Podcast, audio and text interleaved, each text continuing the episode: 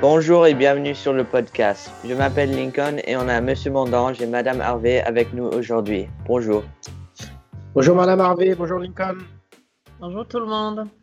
Bonjour. Um, today we have Lily and Natalia, who are in eighth grade, who are going to talk about their project regarding fire victims. Welcome. Hello. Oh, Hi. So, Bienvenue, bienvenue mesdemoiselles. so could you talk a little bit about your project?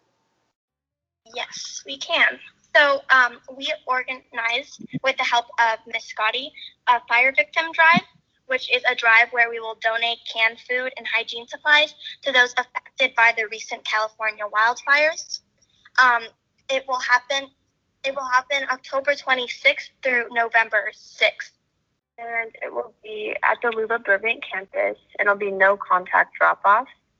Um, there will be two drop off tables, clearly labeled, and in the Burbank parking lot. The reason why we're doing this is because these fires have consumed the lives of many citizens and destroyed their homes, and some have even lost their lives. And it's important for us to help our community in any way we can. So, could you give us some examples of what to donate? Um, yes, donations that are accepted at the Burbank Temporary Aid Center for food are like mac and cheese, instant potatoes in a box, cereals, canned fruits and vegetables, canned soups, canned meats like chicken and tuna, rice, pasta, pancake mix, syrup, canned beans, peanut butter, lentils, and other foods that are canned. And there's also hygiene supplies, which Natalia will tell you.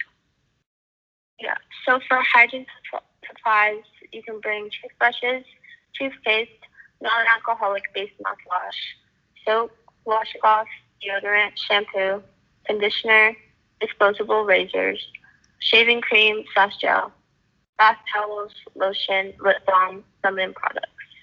Is there anything people need to know about dropping off? Is there anything special given the COVID situation that people need to do with the items they're going to drop off? Yes, COVID related and not COVID related. To um, to prepare hygiene supplies, please make sure that all of the hygiene products are brand new and sealed. Nothing that has been already opened can be donated. If you have stuff at home that aren't opened, you can use those. Like no used no used toothbrushes or halfway done toothpaste. We are accepting shampoo and conditioner, soaps, feminine products, toothpaste, etc. Yeah, for canned food, all types of canned food are welcome, vegetables, beans, meat, fruit, etc. It also does not have to be brand new, so raid your pantries. But just make sure that it's not expired or close to its expiration date. Yes. For canned food and hygiene supplies, please sanitize them and put them in a plastic bag. Please put food and hygiene products in separate packagings. So, like if you were donating new toothbrushes, sanitize them first and then put them in a plastic bag that can see. But yes, please make sure to sanitize everything before donating. These items will be at the school for around a week, so they'll stay there until there's like no virus or bacteria at all. Merci Lily et merci Natalia. Est-ce que vous pouvez me rappeler les dates, s'il vous plaît? Yes, the dates are October 26th through November 6th, and there's drop off boxes labeled clearly in the Burbank parking lot. Très bien. Et je rappelle à tout le monde que le campus est ouvert tous les jours de 8h30 à 16h. Donc vous pouvez déposer tout ce, dont vous, ce que vous voulez durant, entre ces horaires. I think that's a really good uh, thing to be doing, and uh, thank you for coming on today. Hopefully, we can see you soon. Thank you. Thank you. I agree, Lincoln. It's really, really important that we're thinking about other people at this time, and I congratulate you girls on helping us to do that. Thank you very much for being good citizens. It's really important. So we will include all the information uh, regarding this project in the show notes. And um, thank you again for coming. Thank you guys so much for letting us speak about this. It's Thank you. important right? Now. Félicitations. Donc, Monsieur Mondange, il y a quoi sur le euh, programme pour la semaine à venir? Euh, Peut-être tu commences avec Miss Harvey, dire ça, parce que je crois que Madame Harvey, elle a beaucoup de, beaucoup de choses qui vont commencer. Moi, je vais euh, incorporer au fur et à mesure. D'accord. So, Miss Harvey, is there anything um, you'd like, or do we have anything uh, coming up this week, or anything that you would like to talk about?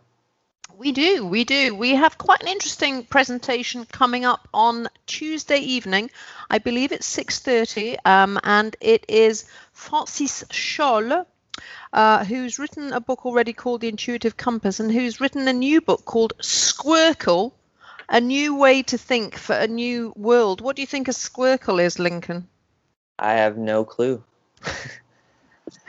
think geometry. Squircle.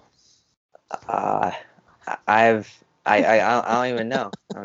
it is a cro- I think. Well, I think I thought it might be a squirrel to begin with, but I think it's a cross a cross between a square and a circle, and it deals with. It's a talk that Francis Cholle would very much like students to attend, and it deals with complex problem solving and making decisions in an unsure world. Um, so please, if that is of interest to you, uh, come to that. It's uh, after Mr. Meniska's presentation on Tuesday, um, and I think it will be interesting people in our community. That's the first thing.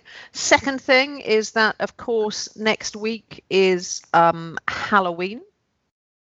Uh, and on the Friday, we, Monsieur Mondange and I, and Barbara and everyone else in the office will be dressing up. So we hope that everyone's going to dress up soon. Have you had thoughts about your costume, Lincoln?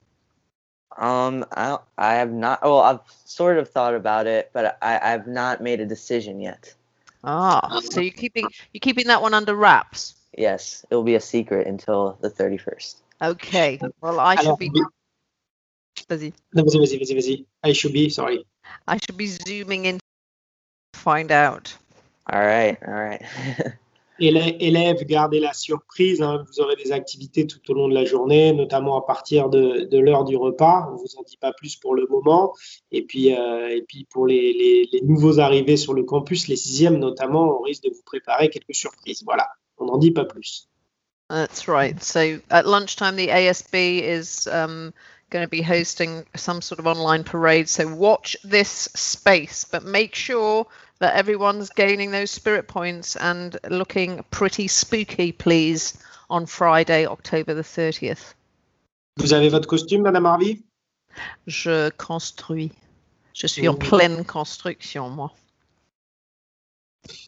Et vous, Monsieur Mondange J'y réfléchis longuement. Le thème m'a été imposé hier à midi et depuis, euh, mes réflexions vont dans tous les sens. Exciting. So today, the day that we're recording, which is a Wednesday, um, we had a um, assembly this morning, and I thought that the assembly was very well uh, read and thought out. I thought the main part of it that I really thought was really moving was the uh, video of the young child uh, realizing what actually happened, and to think that uh, like a really young child like him has to go through that for the rest of his life is kind of uh, just it's kind of crazy, you know. Yeah. Yeah, it was pretty emotional moment at the end there. I, I would agree with that, Lincoln, and I think that it's is really really important that you know given what a lot what we're all going through with the pandemic and with online learning and uh, given what is going on in the world i think it's very very important that we all give ourselves a, a little bit of a, a break to let those emotions out and and take the time to talk about them uh, a little bit also so that um, we can we can get through this as a, a community et on en ressortira, on en ressortira plus grand, on en ressortira plus mature. Tout passera par la communication. Donc n'hésitez pas à, à, communiquer avec vos parents, avec vos amis, avec vos cousins, avec vos proches, avec vos profs. Le plus important dans ce genre de moment, c'est de s'ouvrir et de laisser vos émotions parler. C'est très important. Donc euh, oui. Mm. Yeah, and just for all of our, our listeners, um, as Lincoln mentioned, the um, the assembly was looking at the um, the murder of um, Samuel Paty, who's a history geography teacher uh, in France. Uh, and there's a whole series of events and misinformation that led to um, pretty um, brutal murder of. Uh, of this history geography teacher um, in um, Conflans Sainte Honorine, and the uh, subsequent uh, reaction in the press, but very, very um, informative and critical uh, thinking um, element to our assembly, which uh, during which our history geography teachers contributed and our philosophy teacher, Monsieur Mathieu Bonin, so Monsieur Serina, Madame Vieillard, Monsieur Lafont, myself, and Monsieur Mondange. Um, and students, I think we will continue the dialogue with them because a lot of important issues were raised during the assembly. Yes, and uh, we'll put the video that I was talking about in the show notes so that um, for the people that weren't um, necessarily in the, the, the, assembly, they could still see what uh, we were watching. Mm, I think that's a great idea, Lincoln.